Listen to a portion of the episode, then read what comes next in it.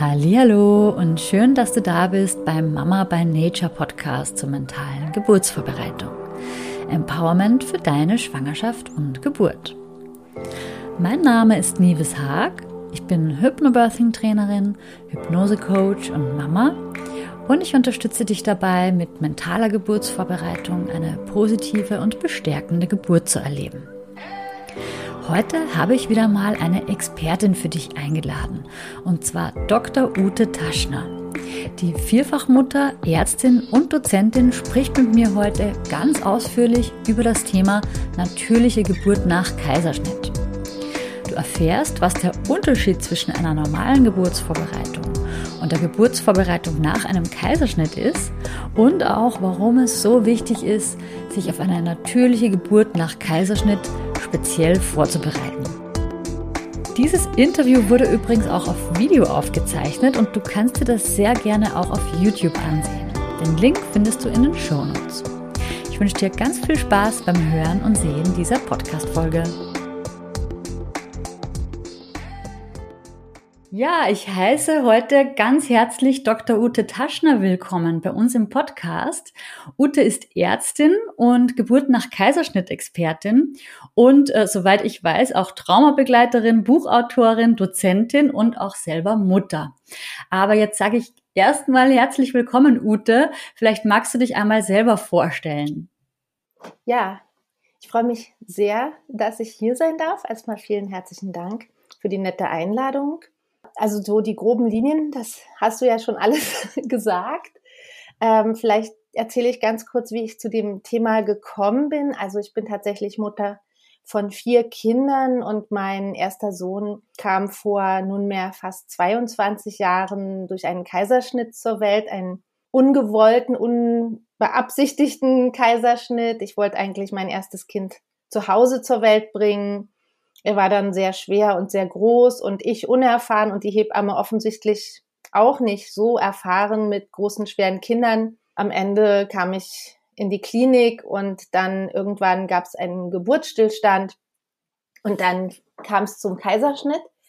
Und ähm, das war, ja, ich kannte den Kaiserschnitt. Ne? Ich hatte das ja studiert und habe vorher schon bei Kaiserschnitten assistiert.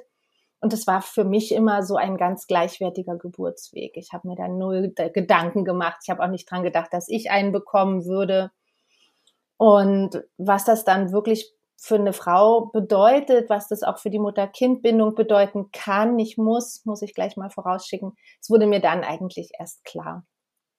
Das zweite Kind kam dann auch durch einen Kaiserschnitt. Da hatte ich so viel Sorgen und Angst, dass ich das nicht nochmal erleben wollte, so einen riesenlangen verzögerten Geburtsverlauf und irgendwie gaben dann so eins zum anderen. Ähm, das Geburtshaus, wo ich eigentlich hin wollte, hatte mir abgesagt. Ich war mit meiner Familie allein im Ausland. Eins kam zum anderen. Am Ende stand der geplante Kaiserschnitt, der eigentlich auch ein sehr schönes Erlebnis so für sich gesehen war. Es hat alles super gut geklappt. Ich wusste, was auf mich zukommt. Ich hatte ein wahnsinnig nettes Team. Ich habe mein Baby sofort bekommen. Es gab eine tolle Bindung war irgendwie auch für sich gesehen eine ganz schöne Erfahrung, auch wenn ich sehr, sehr traurig war. Ich dachte nämlich, dann ist es jetzt wohl fertig mit natürlichen Geburten und ich wollte damals schon gerne vier Kinder haben und war sehr, sehr traurig darüber, dass es nicht anders möglich war für mich in dem Moment.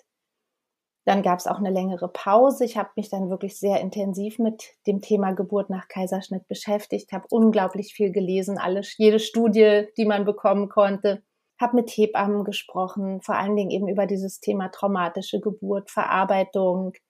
Wie kommt es zum Kaiserschnitt?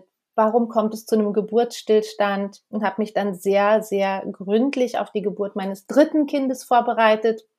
Hatte dann auch wirklich ein ganz tolles Team. Die wussten alle, ich möchte gerne eine natürliche Geburt erleben. Natürlich nicht um jeden Preis, aber mir war das unglaublich wichtig und ich habe mir ganz, ganz viel Rückendeckung geholt. Gerade nach zwei Kaiserschnitten wird einem ja gern auch mal Angst gemacht. Es gibt Kollegen, die dann gesagt haben, bist du des Wahnsinns, wie kannst du sowas tun? Du gefährdest hier dein Leben, deine Kinder werden Waisen werden. Ich habe dann die Studien gelesen, habe gedacht, naja gut, ganz so ist es auch nicht. ja, die Müttersterblichkeit auch nach zwei Kaiserschnitten ist einfach extrem gering und wenn euch oder den Zuhörerinnen ähm, wenn keine weiteren Risiken vorliegen, jemand sagt, ähm, möchtest du, dass deine Kinder Waisen werden, dann ist das ein sehr starkes Indiz, den Arzt vielleicht doch nochmal zu wechseln. Das ist einfach nicht gut, wenn Müttern auf diese Weise Angst gemacht wird. Ja, und das dritte Kind kam dann tatsächlich auch auf natürlichem Weg. Es war eine lange, eine anstrengende Geburt, hat vier Kilo gewogen. Ich brauchte wirklich mein Unterstützernetzwerk, mein Frauennetz. Die waren, das war wirklich richtig Frauenpower. Ich hatte wirklich zwei Hebammen an meiner Seite und eine Ärztin und die waren alle bei mir und haben mich unterstützt. Das war unglaublich toll. Und das vierte Kind kam dann tatsächlich sogar zu Hause zur Welt. Das ist ja dann möglich, wenn eine Spontangeburt dazwischen liegt. Es war auch wieder ein langer Verlauf. Und ich glaube, in der Klinik hätte ich wahrscheinlich dann sogar den dritten Kaiserschnitt kassiert. Also ich habe das wirklich in allen Varianten sozusagen selbst erlebt und möchte dieses Wissen natürlich auch super gerne weitergeben, unterstütze Mütter. Es gibt Bücher von mir, es gibt einen Geburtsvorbereitungskurs, wo ich ganz viel Wissen auch vermittle. Also das ist so mein Anliegen, dass auch wenn der Weg nicht einfach ist, wenn eine Frau den gehen will, dann soll sie diese Möglichkeit bekommen. Ja, super, total schön, dass du da mit deinem Hintergrund einerseits und andererseits deiner persönlichen Erfahrung da so eine Symbiose jetzt geschaffen hast und dieses Wissen weitergeben kannst. Es hieß ja ganz lange Zeit einmal Kaiserschnitt, immer Kaiserschnitt. Du hast ja auch vorhin in deiner Vorstellung erzählt, du hattest ja zwei Kaiserschnitte bei deinen ersten beiden Geburten und da ähm, war das ja auch erstmal die Sorge, okay, jetzt kannst du eigentlich gar keine natürliche Geburt mehr erleben. Woher kommt das eigentlich, dieses einmal Kaiserschnitt, immer Kaiserschnitt und ähm, dass das auch noch oft in den Köpfen der Gesellschaft immer noch da ist? Also ich glaube, das liegt auch ein bisschen an der Geschichte des Kaiserschnitts, ja, weil man hat ja ähm, früher ganz anders operiert ähm, und der Kaiserschnitt war eine absolute Notoperation und erst mit der Antibiotika-Ära ist das ja überhaupt zu einer sicheren Operation geworden. Ja, vorher war ja der Kaiserschnitt, das war ja eine Operation, die hat man ja eigentlich fast eher gemacht, wenn die Mutter fast tot war, um vielleicht das Kind noch zu retten. Und man hat längs geschnitten in die Gebärmutter, ja, also einen senkrechten Schnitt durchgeführt und ganz andere Techniken, ganz andere Nähte gesetzt. Und da war natürlich das Risiko wahnsinnig hoch, dass dann das nicht gehalten hat ähm, und noch nicht einer weiteren Geburt standhalten konnte.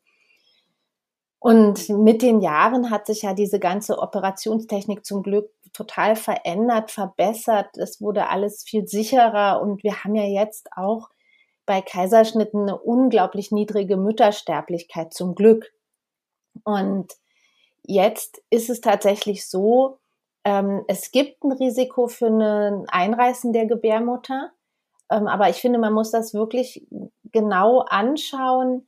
Und ähm, es ist tatsächlich so, wenn keine geburtshilflichen Interventionen, sprich Einleitungsversuche, Gabe von Wehenmitteln stattfinden, dann haben wir eine Rate, dass die Gebärmutter wirklich einreißt. Also so, dass es wirklich auch gefährlich sein kann, von je nach Studie ähm, zwei bis fünf auf tausend Frauen mit Kaiserschnittnarbe. Oder auch wenn jetzt eine andere größere Narbe in der Gebärmutter vorliegt. Das ist eine Rate, mit der müssen wir einfach leben, die ist da. Ja, aber wenn wir jetzt überlegen, wie viel Kaiserschnitte müssten wir denn machen, um ähm, einmal dieses Einreißen zu verhindern, da gibt es auch eine Studie, die sagt, so um die 340 Kaiserschnitte müsste man machen, um das einmal zu verhindern. Und wenn die ähm, Gebärmutter einreißt, hat das oft eben auch Vorzeichen. Die Mutter bekommt Angst, es gibt Kreislaufprobleme, ähm, die Herzhöhne des Kindes verändern sich. Also tatsächlich kann man das ganz oft, nicht immer, muss man wirklich sagen. Es gibt diese ganz überraschenden Einrisse, die auch fatal enden können, fürs Kind auf jeden Fall. Aber die sind noch mal seltener. Und in den allermeisten Fällen kündigt sich sowas an und man merkt, dass irgendwas komisch ist. Also das ist eigentlich kein Grund, jetzt, wenn alles andere passt, zu sagen, wir machen jetzt den wiederholten Kaiserschnitt, weil das so viel sicherer ist für Mutter und Kind. Das ist es nicht. Also eine Geburt nach Kaiserschnitt ist für das Kind in etwa so sicher wie für ein Kind einer Frau, die zum ersten Mal gebiert. Ja, und dann würde man ja auch nicht sagen, also, oh Gott, die erste Geburt, so gefährlich, da machen wir lieber gleich den Kaiserschnitt, ne? Also das muss man ja auch sehen, ne? dass, dass, dass das, das ist ein überschaubares Risiko. Und wenn dann natürlich noch Sachen dazukommen, irgendwelche anderen Faktoren, und da geht's immer drum, das muss man dann individuell besprechen und individuell anschauen, ja, dann kann auch mal der wiederholte Kaiserschnitt der sicherere Weg sein. Aber ganz grundsätzlich, das steht auch in den Leitlinien so drin, ist eine Geburt nach Kaiserschnitt ein sicherer Geburtsweg für Mutter und Kind. Mhm. Und ähm, was ich da aber vorhin so rausgehört habe bei deiner Vorstellung, ähm, sehen das aber, glaube ich, nicht alle Ärzte so, oder? Oder war das der Spezialfall bei dir, dass du zwei Kaiserschnitte hattest und dass dir dann deshalb Angst gemacht wurde und dass du da einfach so ein bisschen Gegenwind auch gespürt ja. hast? Also es ist tatsächlich so, die Menschen sind unterschiedlich, die Erfahrungen der Ärzte sind unterschiedlich, das, was die erlebt haben. Und da möchte ich auch nochmal auch irgendwie auch meine Lanze für die Ärzte brechen. Ich lese so oft so wütende Kommentare von Frauen im Netz, die wollen nur schneiden und die wollen nur Geld verdienen. Ähm, in erster Linie muss man einfach mal davon ausgehen, dass die Ärzte das Beste für Mutter und Kind wollen. Und in der Geburtshilfe kommt man nicht daran vorbei, egal wie lang oder kurz man da gearbeitet hat, schlimme Dinge zu erleben. Und damit geht jeder anders um. Ja, es gibt die Ärzte, die sagen, es war furchtbar, es ist wirklich was Katastrophales passiert, aber die nächste Frau ist wieder eine neue Frau, es ist eine neue Schwangerschaft und ich arbeite mit der wieder so ganz neu, als wäre das nicht da gewesen, weil das ist passiert aber das hat nichts mit der Frau zu tun, die jetzt vor mir steht. Ja, es gibt Ärzte, die arbeiten auf diese Weise und die können das. Ähm, und dann gibt's aber Menschen, die das anders verarbeiten, die anders damit umgehen. Und die dann, also ich habe den Spruch wirklich schon oft von Geburtshelfern gehört, dass sie sagen, sowas will ich nie mehr in meinem Leben erleben. Und lieber mache ich jeder Frau, die reinkommt, einen Kaiserschnitt, sobald irgendwas auffällig ist, als das nochmal zu erleben. Und das wissen wir nicht, welchen Hintergrund ein Arzt hat und wie er mit sowas umgeht, was da auch für Vorerfahrungen sind, was auch für eine innere Haltung zur Geburt da ist, ja. Und dann entstehen solche Entscheidungen. Und das heißt nicht, dass die richtig sind. Das will ich damit nicht sagen, ja. Aber ich möchte nicht, dass es immer so aussieht, als wären die Ärzte so, so verrückt oder wollen allen Frauen einen Kaiserschnitt machen, ja. Da steht oft, da stehen oft persönliche Schicksale dahinter. Und tatsächlich ähm, ist es so, dass man nach einem Kaiserschnitt die, die allermeisten Ärzte das auch mittragen, auch die allermeisten Hebammen, die allermeisten Kliniken, aber unterschiedlich unterstützend sind, eben je nach Vorgeschichte, je nach Angstlevel. Und nach zwei Kaiserschnitten ist dann die Datenlage so, dass das den vielen schon gar nicht mehr bekannt ist, dass das möglich ist. Und viele das gar nicht wissen, wie denn jetzt die Risiken sind und dann wird natürlich aus Angst und Vorsicht gleich gesagt, um Gottes Willen nein, ja, obwohl das nicht ähm, irgendwie evidenzbasiert ist, sowas zu sagen. Mhm. Ja, das finde ich nochmal sehr spannend und auch wichtig, wie du das gerade erwähnt hast, dass es auch generell, wenn Ärzte dann solche Entscheidungen treffen, dass es eben nicht immer rational und evidenzbasiert ist, sondern dass halt Ärzte auch einfach Menschen sind mit Erfahrungen und jeder geht anders damit um und dann sind das zum Teil einfach auch emotionale Entscheidungen. Genau. Äh, psychische, also psychologisch bedingte Entscheidungen, sage ich jetzt mal. Und ähm, das ist, glaube ich, nochmal ganz wichtig, auch für die Mamas, sich das vor Augen zu führen, dass die meisten Ärzte die allerbesten Absichten haben und nicht irgendwie im Hinterkopf äh, Profitgier oder keine Ahnung, ähm, ne, was da ab und zu dann unterstellt wird sondern ähm, dass die beste Absicht eigentlich immer das ist, was im Vordergrund steht. Und ähm, ja, Menschen halt manchmal eben emotionale Entscheidungen treffen, auch wenn es vielleicht irrational ist in dem Moment oder irrational erscheint. Ähm, mich würde jetzt noch interessieren, weil du bietest ja auch einen Geburtsvorbereitungskurs an, speziell für die Geburt, für die natürliche Geburt nach Kaiserschnitt. Und da fände ich es jetzt total spannend zu erfahren, was denn der Unterschied in der Geburtsvorbereitung jetzt ist, ganz konkret.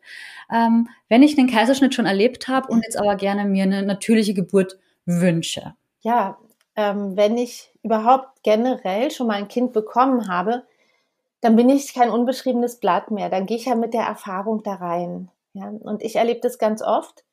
Zuerst mal, dass Frauen die Geburt, den Kaiserschnitt nicht wirklich verarbeitet haben. Also manchmal gibt es nichts zu verarbeiten, das muss man auch mal sagen. Es gibt auch Kaiserschnitt bei Beckenendlage, der als sehr schön empfunden wurde, dann ist eigentlich alles okay.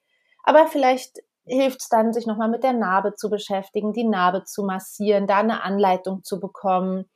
Wie gehe ich denn damit um, wenn Narbenschmerzen da sind, wenn es zieht? Was bedeutet das? Und natürlich auch, wenn es vorher zu einer traumatischen Geburt gekommen ist, was ist da mit mir passiert? Warum habe ich so und so reagiert? Was kann ich denn tun, um das zu verarbeiten? Weil erst wenn ich das wirklich verarbeitet habe, kann ich unbelastet und unbeschwert in die nächste Geburt gehen und bin auch viel freier in meinen Entscheidungen. Das sind zum Beispiel die ersten zwei Punkte, wo wir eine Frau im Zustand nach Kaiserschnitt einfach anders abholen. Also ich mache das ja mit einer Hypnosespezialistin, haben wir diesen Kurs zusammen entwickelt. Deswegen ähm, sage ich wir. Und dann gibt es auch noch Besonderheiten, ähm, was den Geburtsverlauf selbst angeht, dass zum Beispiel eine Frau im Zustand nach Kaiserschnitt vielleicht längere sogenannte Vorwehen hat, längere Phasen hat, wo das mal so On-Off-Wehen gibt. Es gibt ähm, meistens ähm, einen Moment während der Geburt, wo die Frau nochmal in dieses alte Muster zurückfällt, gerade wenn es ein Kaiserschnitt war, der eben während der Geburt stattgefunden hat, irgendwo im Verlauf. Und wenn sich die Geburt in ihrem Verlauf an diesem Punkt annähert, dann ist das so ein sehr sensibler Moment, wo es ganz schnell passieren kann, dass die Frau da reinkippt und diese ganzen Ängste plötzlich hochkommen, auch selbst wenn sie es vorher schon verarbeitet hat. Ja, das ist ganz, ganz typisch und es ist auch der typische Moment, wo oft der wiederholte Kaiserschnitt stattfindet. Ich habe das tatsächlich bei einer Ärztin sogar erlebt, die hat sich so, so sehr eine natürliche Geburt gewünscht nach einem Kaiserschnitt. Und die Geburt lief gut und sie war wirklich fast, das Kind war fast da, der Muttermund war bei neun Zentimetern. Und dann hat sie so einen Einbruch bekommen an der Stelle. Und keiner wusste das, dass es sein kann. Und dann hat sie gesagt, jetzt, sie kann nicht mehr, sie will den nächsten Kaiserschnitt, es geht nicht mehr und alles ganz schlimm. Und dann haben die das gemacht, das Team. Und es gab geburtshilflich keinen Grund dafür. Es war alles gut. Ja, bisschen längerer Verlauf, aber eigentlich alles gut. Und die war hinterher so traurig und so enttäuscht. Aber niemand wusste das in ihrem Team. Sie hatte das auch nicht vorbereitet im Team oder kommuniziert. Und das sind so die Punkte, wo wir im Kurs auch drauf eingehen, auch äh, im, in dem Partnerkapitel, wo wir die Frauen auch auf sowas vorbereiten und sagen, das kann sein, bereitet euer Team darauf vor, verabredeten Vorgehen, was, was ist dann zu tun, wenn ihr in diesen Wunsch da reinfallt. Und das sind so diese Knackpunkte, wo ich denke oder behaupten würde, ähm, eine Geburt nach Kaiserschnitt braucht ein bisschen eine andere Vorbereitung als eine Geburt eines ersten Kindes. Also das, was du gerade angesprochen hast, das sind ja dann eigentlich so eine Art Triggerpunkte, die aufgrund der Vorerfahrung dann eben nochmal ausgelöst werden können.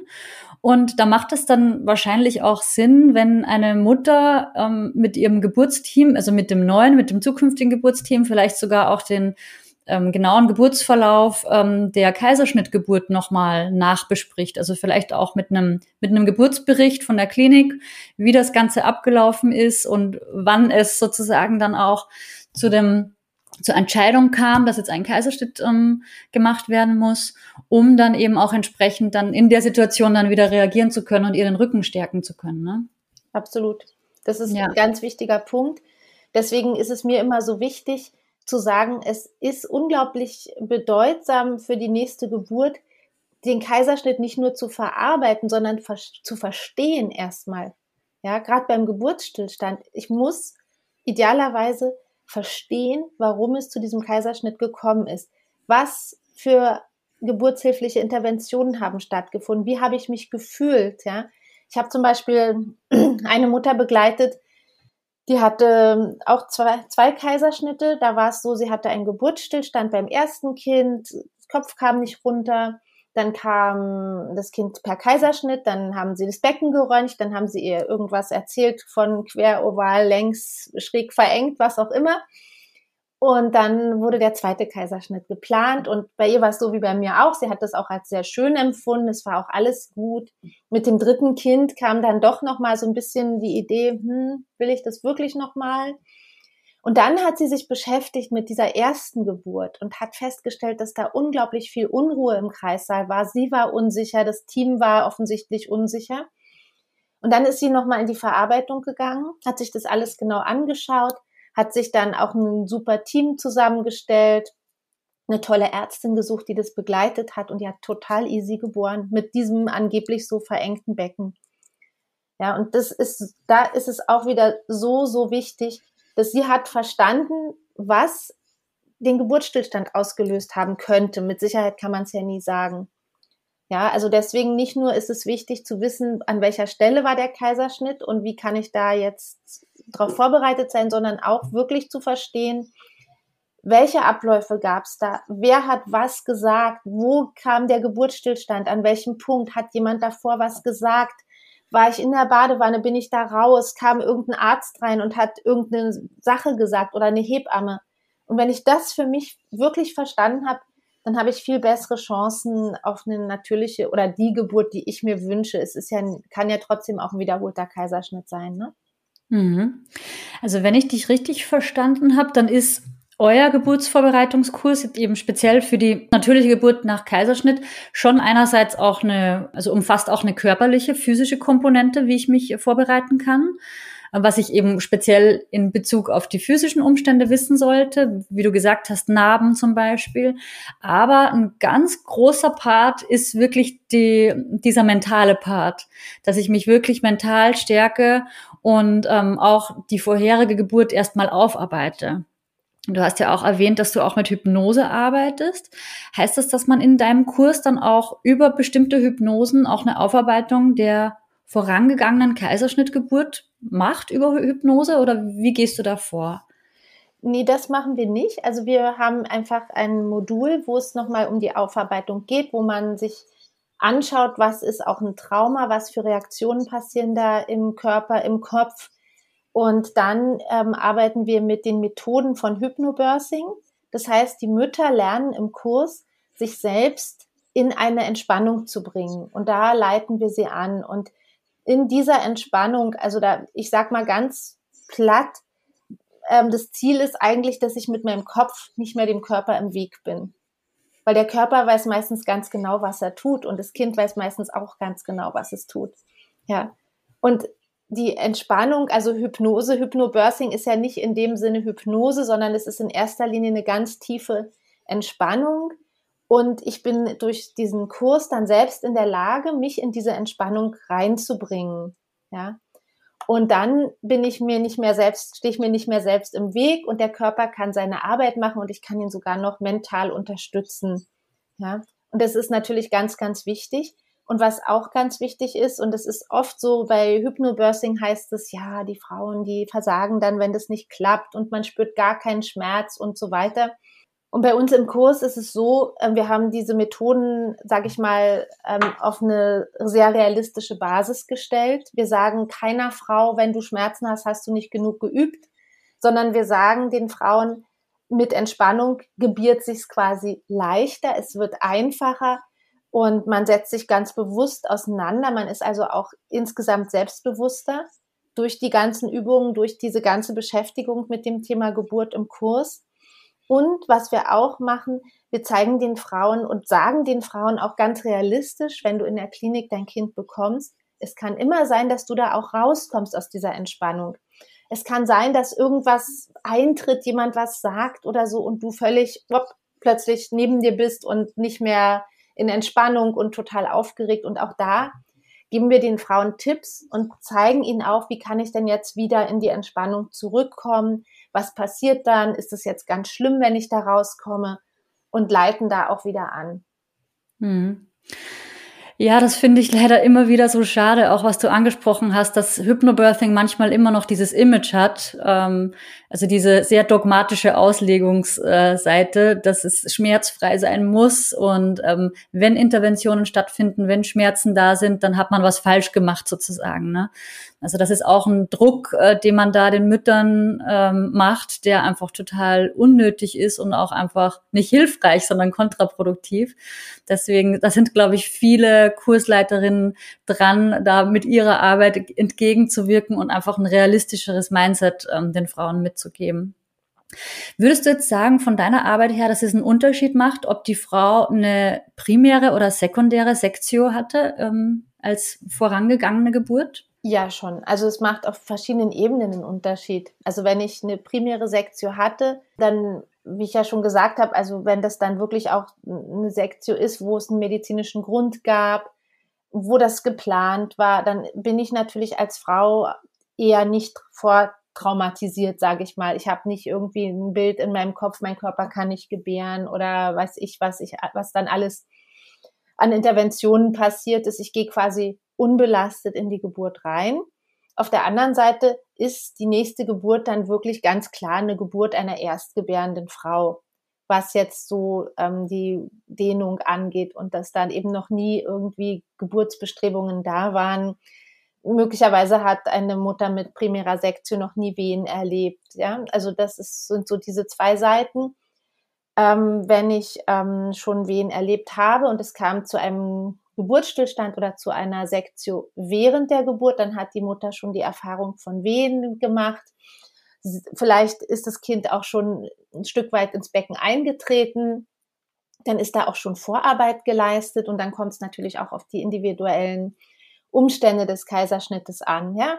Also wenn es zum Beispiel akut dem Kind irgendwie schlecht ging, und dann heißt es ja, wir brauchen jetzt dringend den Kaiserschnitt, ist es eine ganz andere Situation, für eine Mutter, als wenn es nach einem ganz langen, zähen Verlauf tatsächlich zu einem endlosen Geburtsstillstand gekommen ist und es dann den Kaiserschnitt gegeben hat. Dann ist oft das Selbstbewusstsein der Mutter nicht so gut und sie sagt vielleicht, mein Körper kann nicht gebären, ich habe es nicht geschafft und hat ganz viele Selbstzweifel und oft ist unklar, warum kam es denn jetzt dazu, warum konnte ich denn nicht gebären, warum rutschte denn der Kopf nicht tiefer. Also deswegen so eine ganz pauschale Aussage, das ist gut, das ist schlecht, die kann es nicht geben. Es gibt immer ein gut und ein, ein vielleicht etwas ungünstiger. Eben wenn eine Mutter zum Beispiel schon der Muttermund schon auf sieben, acht Zentimeter eröffnet war, dann sage ich immer, wow, du hast schon so viel geschafft bei der Geburt. Du weißt, wie sich Wehen anfühlen. Du hast, hast dich selbst gespürt. Du hast meistens auch ein sehr, sehr gutes Gespür dafür, was hättest du jetzt gebraucht oder warum ging es nicht weiter? Ja, da ist auch schon ganz viel innere Arbeit dann passiert. Das ist auch ein Vorteil für die nächste Geburt. Gleichzeitig natürlich die Blockade vielleicht, die im Kopf da ist. Ich kann nicht gebären. Ich weiß nicht, warum das so passiert ist. Wird das beim nächsten Kind wieder so sein? Also wirklich, das ist so individuell und deswegen ist es auch so wichtig, eine individuelle Begleitung zu haben beim nächsten Kind. Okay. Und ähm, wenn jetzt eine Frau, eine Mama eine traumatische Geburt erlebt hat, also wenn sie den Kaiserschnitt sozusagen traumatisch ähm, in Erinnerung hat, mit welchen Methoden geht ihr speziell in eurem Kurs dann darauf ein? Also du hast ja vorher von einer Traumaaufarbeitung gesprochen und du bist ja auch Trauma-Expertin oder ähm, Trauma-Expertin ist vielleicht der falsche Ausdruck. Vielleicht kannst du mich gleich korrigieren, wie da der, ja, die korrekte Bezeichnung ist. Es gibt ja unterschiedliche Arten, wie man mit äh, Traumata umgeht und wie man die aufarbeitet. Wie gehst du da im Speziellen vor? Also ich bin ein ganz großer Fan von ganz einfachen Methoden und Möglichkeiten. Ja, also es ist tatsächlich so, nach einer, generell kann man das sagen, nach einer traumatischen Erfahrung, ähm, es gibt einfach erstmal die Selbstheilungskräfte des Körpers. Ja, also ganz viele traumatische Erfahrungen heilen von selbst über die Zeit. Der Körper und der Kopf arbeiten da zusammen. Das kann integriert werden und nach und nach verblasst diese traumatische Erinnerung und die Erfahrung wird sozusagen als eine Erfahrung aufgenommen. Genauso wie ein Knochenbruch heilen kann, kann auch eine traumatische Erfahrung heilen, weil man muss es einfach mal von der Evolution her sehen, die menschliche Spezies, wir haben immer Traumata erlebt. Ja, wir haben, weiß ich, Jagdunfälle erlebt, wir haben erlebt, wie nahe Angehörige gestorben sind. Wir können damit umgehen, ja. Aber wenn das natürlich zu massiv ist oder wenn das gestört wird, dann kann es zu dieser Verfestigung und zu dieser posttraumatischen Belastungsreaktion kommen. Und auch da gibt es sehr einfache, niederschwellige Möglichkeiten, damit umzugehen, sodass auch dann da eine Heilung erfolgen kann. Und nur ein Drittel der Menschen, die wirklich so eine posttraumatische Belastungsreaktion erleben, brauchen eine professionelle Traumatherapie. Und das ist der Punkt, wo ich auch die Frauen weiterverweise. Ja, das ist nochmal eine sehr komplexe Ausbildung. Da gibt es auch verschiedene Richtungen, was man machen kann. Es gibt Richtungen, die nochmal ins Trauma reingehen, die konfrontieren damit, die mit dem Trauma nochmal alles durcharbeiten. Und es gibt Richtungen, die mehr auf der körperlichen Ebene arbeiten und wo es nicht notwendig ist, nochmal in diese traumatische Erfahrung reinzugehen. Ja. Und ich bin so mehr eben in dieser, an dieser Schnittstelle und gebe den Frauen Hilfen und wir, wir gucken zum Beispiel die Geburt nochmal zusammen an. Ganz oft ist es wichtig, einfach über die Geburt nochmal zu sprechen, das alles anzuschauen, zu verstehen. Ein Geburtsbericht schreiben ist ein ganz wichtiges Tool. Ich leite die Frauen da auch an. Das machen wir auch im Kurs. Wie schreibe ich denn so einen Geburtsbericht? Wie kann ich das machen? Das Babyheilbad ist so ein ganz wichtiger Punkt, auch nochmal, damit Mutter und Kind die Erfahrung integrieren können. Es gibt das Heilgespräch. Es gibt auch noch viele andere Methoden, also auch um jetzt mal so aus so einer Erfahrung so rauszukommen, wenn die einen immer wieder triggert, was kann ich dann machen, dass ich das auch unterbrechen kann. Und das sind so Basic-Methoden, die aber schon über einem Drittel der Frauen ganz viel weiterhelfen. Ja. Und das unterrichte ich unter anderem auch in einem Online-Kurs für Fachfrauen. Also Fachfrauen können sich da bei mir auch weiterbilden. Und da gehen wir nochmal wirklich mehr in die Tiefe, aber bleiben auch bei diesen einfachen Methoden insgesamt, ähm, um einfach eine Mutter niederschwellig abzuholen, weil wirklich nicht jeder braucht eine Traumatherapie. Das ist mir ganz, ganz wichtig. Ja, aber viele Frauen brauchen Begleitung, brauchen die Gelegenheit zu sprechen, brauchen ein Gegenüber, was sich einfach ein bisschen auskennt und weiß, was sage ich, was sage ich nicht, wie hole ich eine Frau ab, was kann ich ihr anbieten, wo kann ich sie begleiten. Und das ist so ein kleines Kapitel in unserem Kurs. Für die Frauen, die dann tiefer einsteigen möchten, empfehle ich dann wirklich, sich nochmal an eine Fachfrau zu wenden, weil das würde dann auch das, ähm, den Kurs sprengen. Hm. Ja, das finde ich sehr wichtig und spannend, dass du das nochmal erwähnt hast, weil ich glaube, dass da äh, viele Frauen vielleicht auch Berührungsängste haben, sich damit näher auseinanderzusetzen, weil sie vielleicht Angst sogar davor haben, dass sie, ne, Therapie ist irgendwie gleich so ein großes Wort. Und ähm, da vielleicht einfach Berührungsängste haben, da gleich so ein großes Fass aufzumachen. Aber es macht auf jeden Fall Sinn, das sage ich auch ähm, den Mamas, die ich begleite, immer wieder. Also wenn die erste Geburt einfach nicht so abgelaufen ist, wie man sich das vorgestellt oder gewünscht hat, dass man da spätestens in der nächsten Schwangerschaft einfach noch mal ein bisschen genauer hinschaut und auch reinspürt, was das mit einem macht und welche Gefühle da vielleicht auch wieder hochkommen, damit das dann nicht bei der nächsten Geburt dann einem eventuell im Weg stehen könnte. Und ich möchte jetzt äh, ganz gerne nochmal so als einen der letzten Punkte vielleicht auf die medizinische Seite zurückkommen oder auf die körperliche Seite.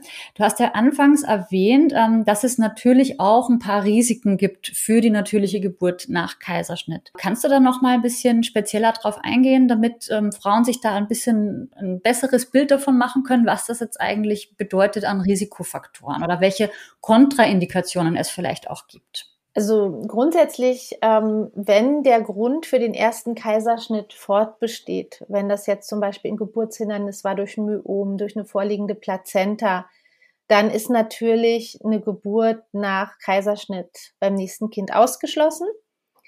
Beim engen Becken ist es schon so eine fragliche Geschichte, das hatte ich ja gerade vorhin erwähnt. Ja, also das muss gar nichts heißen.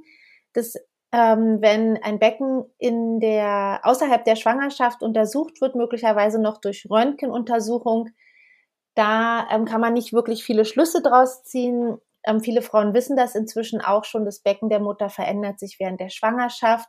Die Bänder werden weicher, es wird dehnbarer. Ähm, der kindliche Kopf ist ganz weich, die Schädelplatten sind verschieblich. Auch die Position der Mutter kann noch mal ein bis zwei Zentimeter ausmachen. Also das enge Becken würde ich jetzt auf keinen Fall zu den Kontraindikationen zählen. Da muss man wirklich genau hinschauen. Ähm, natürlich, ähm, wenn akute Notfälle vorliegen, muss eingegriffen werden. Das ist auch klar.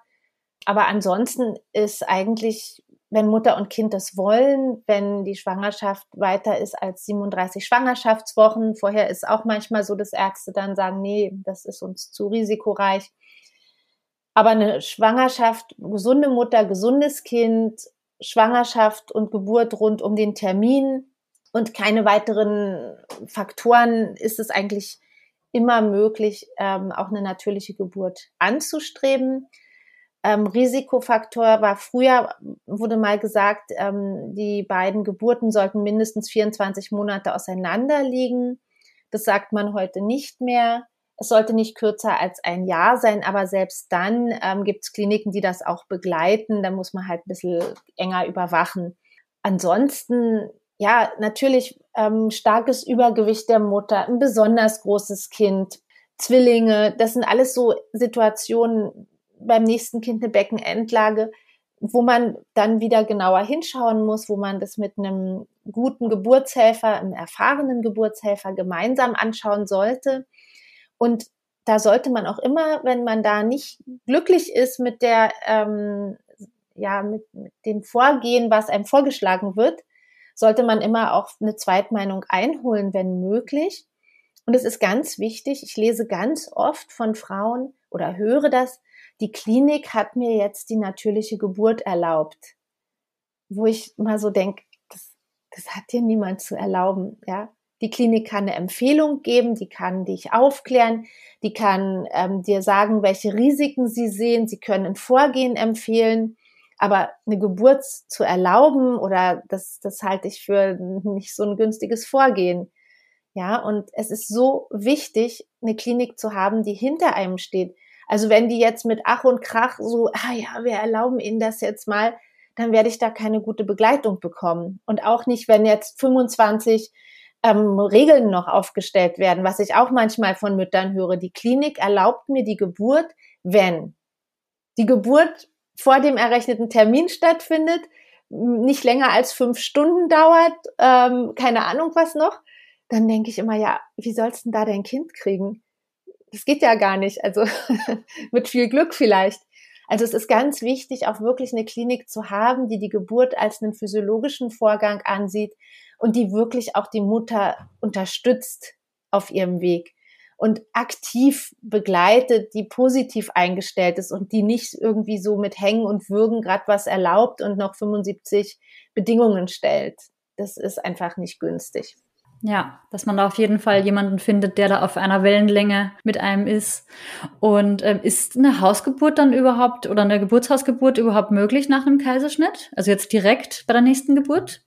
Ja, also es ist so, dass in der Leitlinie steht sinngemäß, die ähm, Menschen, die eine Frau vor der Geburt beraten, sollen ähm, ein klinisches Setting empfehlen. Ja, und dann ist es natürlich an der Mutter, ob sie dieser Empfehlung folgt oder nicht. Also mhm. eine Hausgeburt nach einem Kaiserschnitt ist nicht verboten. Ich bin der Meinung, es ist wichtig, gut aufzuklären. Es ist wichtig zu wissen, wie weit ist denn die nächste Klinik entfernt. Und die Mutter muss einfach wissen, dass im außerklinischen Setting die Chance, dass es zu einer natürlichen Geburt nach Kaiserschnitt kommt, etwas höher ist weil weniger Interventionen stattfinden, weil die Mutter in ihrem gewohnten Umfeld ist, so sie sich denn dort wohlfühlt. Ist ja auch ganz wichtig. Aber sollten Komplikationen eintreten, habe ich natürlich einen Weg. Ja. Mhm. Und ich brauche dann Zeit für die Verlegung. Ich muss mit der Mutter gucken, wie schnell ist eine Verlegung möglich. Viele Hausgeburtshebammen, die Geburten nach Kaiserschnitt begleiten, verlegen eher früher als später, verlegen vielleicht schon, wenn der Verlauf ein bisschen sich länger hinzieht oder wenn die Mutter unsicher wird. Ähm, also das ist wirklich eine, eine Abwägungssache und auch man muss natürlich gucken, wie die Infrastruktur vor Ort aussieht. Wenn ich natürlich erstmal irgendwie noch eine halbe Stunde Autofahrt habe und irgendwo in den Bergen wohne und Winter ist und es schneit, ist es eine ganz andere Situation, als wenn ich, ähm, was ich ein Geburtshaus habe neben der Klinik oder irgendwo wohne und in fünf Minuten in der Klinik bin. Ja, also ganz, ganz individuell, aber grundsätzlich möglich nach zwei Kaiserschnitten, wenn dazwischen eine natürliche Geburt dann stattgefunden hat, also frühestens beim vierten Kind sozusagen, wäre bisher auch rein nach den Bestimmungen, die wir haben, eine natürliche Geburt zu Hause möglich. Man muss aber mit sehr viel Gegenwind rechnen. Und ähm, wenn man sich in der Klinik vorstellt, was man auf jeden Fall vorher tun sollte, damit man eine Backup-Klinik hat und sagt dann, also ich plane hier eine Hausgeburt, muss man einfach wissen, dass das sicherlich nicht so gerne gesehen ist. Ja, das weißt du ja aus eigener Erfahrung, weil das ist ja genau der Weg, den du gegangen bist. Ne? Genau. Ne? Ja, liebe Ute, ähm, ich fand es ein super spannendes Interview. Ähm, ich habe so viel Neues wieder erfahren, rein aus der medizinischen Perspektive, aber auch, ne, was mental ähm, speziell zu beachten ist.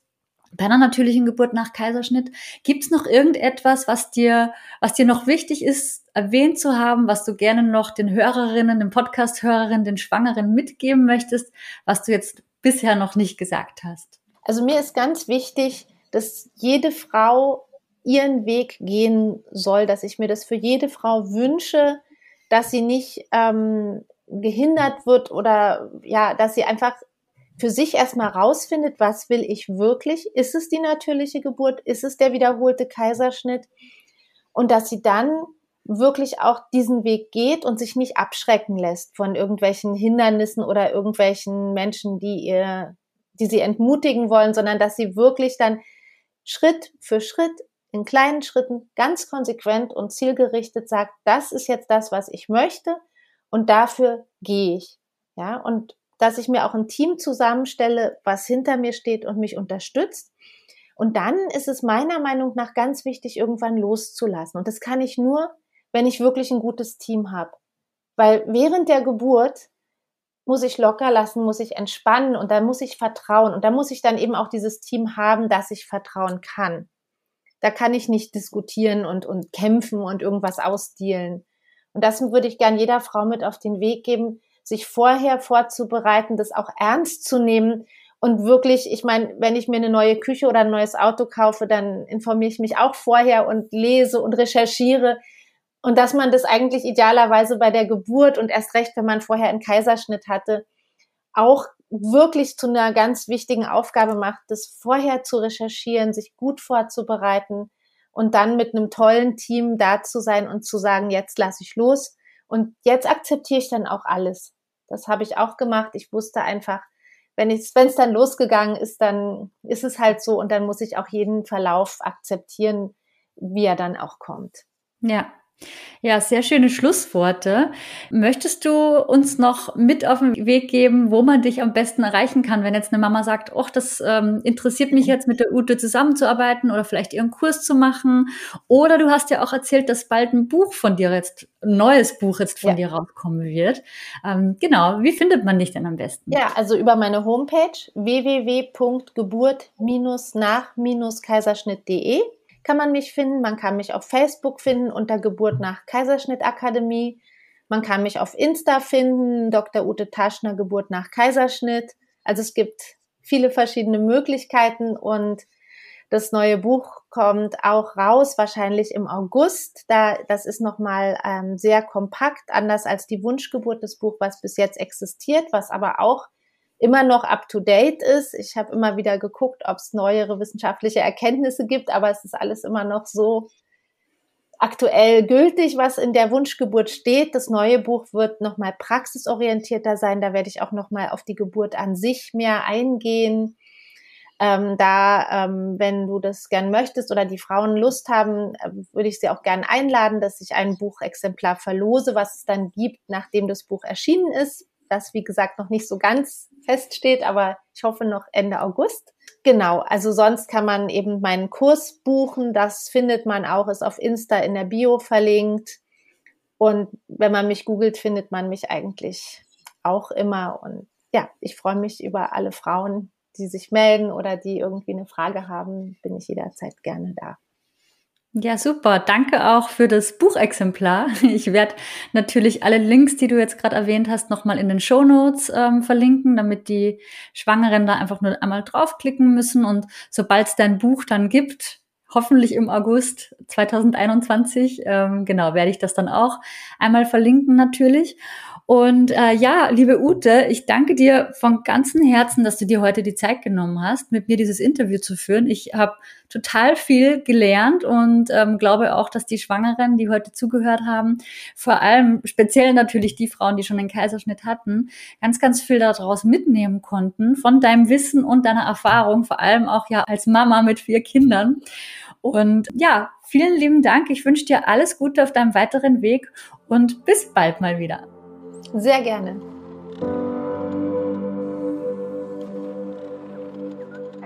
Heute hast du Dr. Ute Taschner kennengelernt und von ihr ganz viel Wissenswertes rund um das Thema natürliche Geburt nach Kaiserschnitt erfahren.